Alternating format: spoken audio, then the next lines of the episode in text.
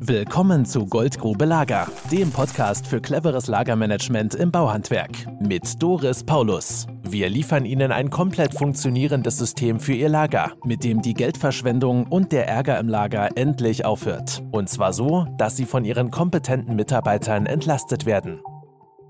Herzlich willkommen, liebe Zuhörerinnen und Zuhörer. Ich bin Doris Paulus von Paulus Lager.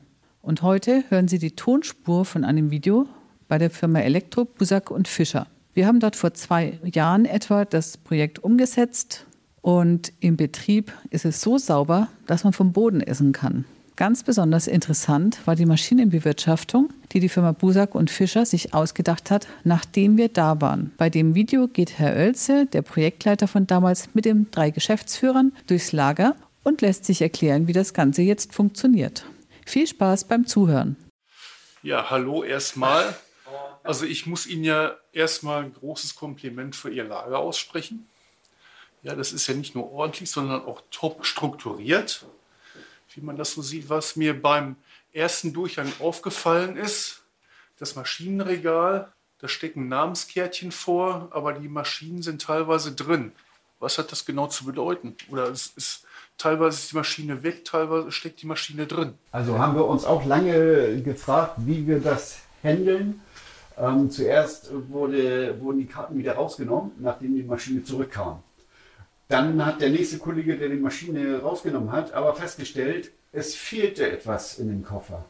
Und dann ging wieder die Fragerei los, wer hatte das denn vorher mit? So kann er den Kollegen, der das vorher hatte, also wenn der nächste Kollege die Maschine mitnimmt, wird die Karte ausgetauscht. Und dann weiß er, wer hatte die Maschine vorher und kann den Kollegen direkt ansprechen. Deswegen stecken die Karten auch drin, obwohl die Maschine da ist. Ah ja. Das ist natürlich pfiffig, dass man nachvollziehen kann, wer dann für. Genau, so machen die Kollegen das unter, unter sich, ne, können die direkt ansprechen und muss nicht wieder über den Chef laufen. Ja. Auch wieder Entlastung für uns und die haben kurze Wege. Ja, ja. Bringt auch mehr. Wird das denn auch konsequent durchgehalten? Ja.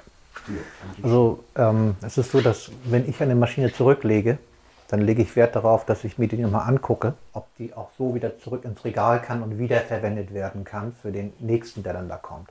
Seitdem wir diese Kärtchen dran haben und nachvollziehbar ist, wer sie vorher im Einsatz hatte, ist die Maschine vollständig und sie funktioniert auch. Wir haben es in der Vergangenheit gehabt, bevor wir das eingeführt haben, dass Maschinen, die defekt waren oder nicht einsatzfähig waren oder vielleicht auch nicht sauber waren, in die Regale wieder verbracht worden sind und der Kollege da hat sich danach dann drüber geärgert, weil er wollte arbeiten, konnte aber nicht, weil irgendetwas fehlte. Das ist durch die Kärtchen drastisch zurückgegangen. Gut, dann würde ich sagen, gehen wir mal weiter hinten ins Kleinteilenlager. Ich denke, da geht automatisch Licht an. Ne? Jawohl. Habe ich auch noch nie gesehen. Hier diese Zettel am Regal. Ja, das war auch Was so eine Sache. auf sich, ja? Auch so eine Sache, ähm, die erst hinterher entstanden ist. Und zwar haben wir festgestellt, dass die Kontrollen nicht gemacht wurden. Und dann haben wir gesagt, okay, ähm, woraus, wie können wir das ändern? Und dann fiel uns ein, Mensch, das gibt doch auf diesen öffentlichen Toiletten auch immer so eine Zettel, wo kontrolliert wird, wer wann kontrolliert hat. So, und das haben wir dann einfach auch eingeführt. Die Verantwortlichen standen ja vorher schon fest, die stehen hier immer drauf namentlich. Und die sollen dann einmal die Woche nach Möglichkeit durchgehen, plus minus mal ein paar Tage früher, mal ein paar Tage später. Das ist ja nicht ähm, so entscheidend, aber zumindest ist ja wichtig, dass sie es machen. Und ja, da haben wir dann den Nachweis und da achten die dann auch drauf. Ja. Gibt es denn jemanden von Ihnen, der noch regelmäßig durchs Lager geht und wirklich auch kontrolliert, ob die Mitarbeiter die Lagerpflege betreiben? Ja, also vom Prinzip her soll es ja nicht mehr Kontrolle sein als unbedingt erforderlich. Nur wenn es auffällig ist, dass es nicht funktioniert, gucken wir drauf. Aber die Kollegen gucken ja auch ohnehin mal drauf und sagen, wann habe ich das letzte Mal geguckt? Müsste ich mal wieder machen. Oder wenn wir feststellen, ist vielleicht doch nicht so, wie es sein soll, dann gucken wir mal drauf, wann wurde das letzte Mal denn kontrolliert. Hm. Aber es soll nicht mehr Kontrolle sein als unbedingt notwendig. Also wir verlassen uns da eigentlich mehr auf die Mitarbeiter, die sagen, mein Regal, da gehe ich morgens mal kurz hin, gucke da zwei, drei Minuten drüber, ob alles in Ordnung ist. Die Bereiche sind ja überschaubar und es passt wirklich gut. Die machen das in regelmäßigen Abständen Und wir müssen sagen, so wie es aussehen soll, ja, so wird das auch gepflegt. Ja. Jetzt war ich letztens zum Inbetriebnahmetermin in einem Unternehmen ähm, und da ging es halt auch darum, die Zuständigkeiten für die Lager zu verteilen. Und als es dann hieß, dass die Mitarbeiter jeweils für ein Regal verantwortlich sind und das einmal die Woche pflegen sollen, dann kam der große Aufstand. Wow, wir machen Überstunden, wir fahren dahin, wir fangen früher an, wir hören später auf, wie sollen wir das auch noch machen? Wir haben drei Lageristen, warum machen die das denn nicht? Wie waren das bei Ihnen? Waren da auch äh, Widerstände? Nein. Also der Zeitaufwand, um den, den Regalabschnitt oder Lagerabschnitt ähm, zu begutachten ähm, und da regelmäßig drauf zu gucken, ist minimal. Also wir reden da vielleicht über ein, zwei, drei Minuten möglicherweise. Das hat man recht gut im Blick, da, um zu gucken, ist es wirklich so, wie es sein soll. Also das ist kein größerer Aufwand, der danach sich äh, kommt. Also kein Problem. Also es war natürlich, die Leute haben sich nicht drum gerissen. Ne? Also ähm, man musste sie schon mehr oder weniger festlegen. Aber wenn die ersten dann gemacht waren, dann ging es eigentlich auch relativ unproblematisch. Zumal es auch so war, dass die Leute, die dieses Regalabschnitt übernommen haben, auch bei der Einrichtung des Lagers mit beteiligt waren und konnten selber festlegen, wo sie was jetzt einlagern, in welchen Regalhöhe und, und, und was soll eingelagert werden. Also sie waren in diesem, diesem ganzen Prozess immer und zu jeder Zeit mit dabei. Also es hat nicht irgendjemand das Regal einsortiert und das wurde nachher von jemand anders übernommen, sondern ähm, der Hans Jagd zum Beispiel, der dieses Regal jetzt hier vorrangig betreut, der hat das auch eingeräumt. Das heißt, es ist sein Regal. Und erst wenn Hans Jagd im Urlaub ist oder zum Beispiel nicht da ist, dann übernimmt Henning die Aufgabe. Deswegen auch immer diese beiden Namen. Wir haben gerade vom Einräumen der Lage gesprochen. Wie haben Sie denn noch die Projektwoche in Erinnerung? Weil normalerweise ist es ja so, Ihre Mitarbeiter sind weit verstreut, Einzelkämpfer auf den Baustellen. In der Projektwoche waren die alle hier eingesperrt, auch noch unter der Aufsicht der Chefs. Wie haben Sie die Projektwoche empfunden? Wie haben Ihre Mitarbeiter die Projektwoche empfunden?